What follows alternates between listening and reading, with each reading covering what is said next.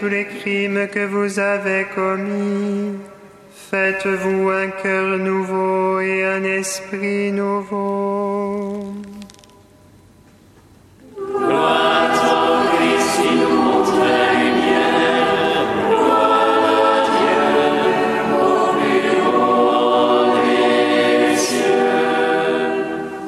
Le Seigneur soit avec vous. Et avec votre esprit.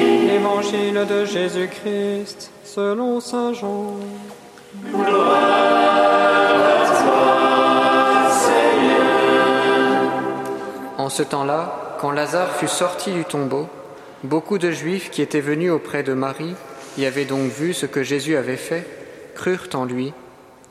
Mais quelques-uns allèrent trouver les pharisiens pour leur raconter ce qu'il avait fait. Les grands prêtres et les pharisiens réunirent donc le Conseil suprême. Ils disaient, Qu'allons-nous faire? Cet homme accomplit un grand nombre de signes. Si nous le laissons faire, tout le monde va croire en lui, et les Romains viendront détruire notre lieu saint et notre nation.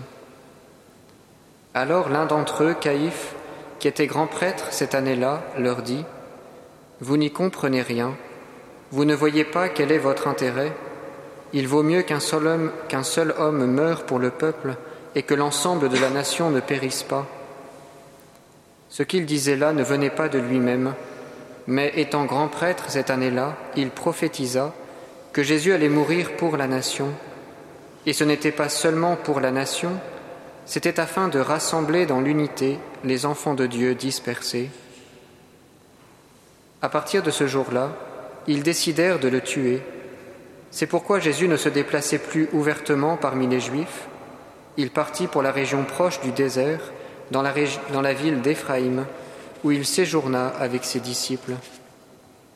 Or la Pâque juive était proche, et beaucoup montèrent de la campagne à Jérusalem pour se purifier avant la Pâque.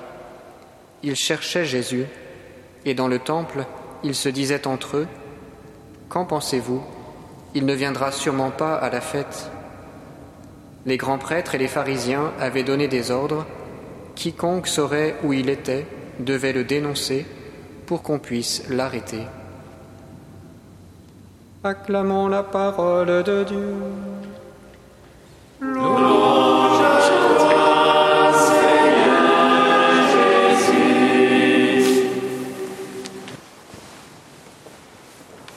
Un verbe traverse nos trois lectures de ce jour, c'est le verbe rassembler.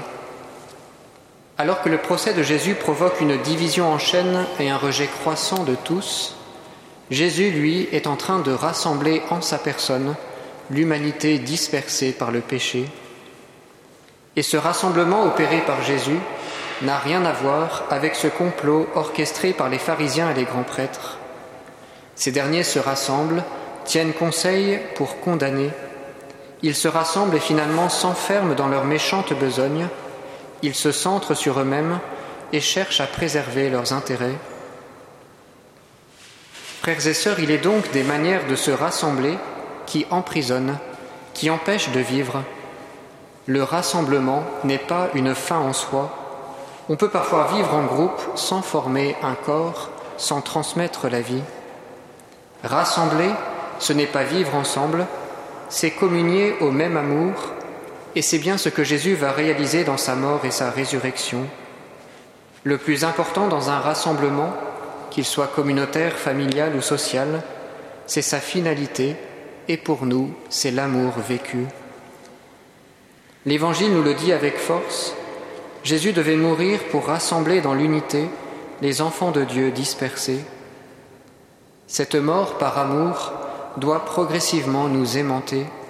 Elle doit orienter toute notre semaine sainte.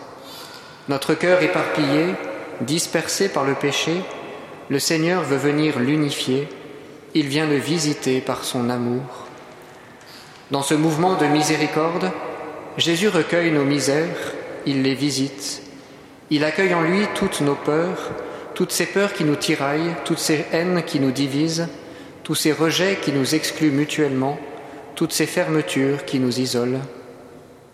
Jésus nous rencontre chacun et ce faisant, il nous rassemble en un seul peuple dans cet amour préférentiel et universel. Au seuil de cette semaine sainte, quel que soit l'état de notre vie ou de notre cœur, il est bon de se laisser rencontrer et aimer par le Christ et de redire avec Saint Paul, Le Seigneur m'a aimé, il s'est livré pour moi, il est mort pour moi.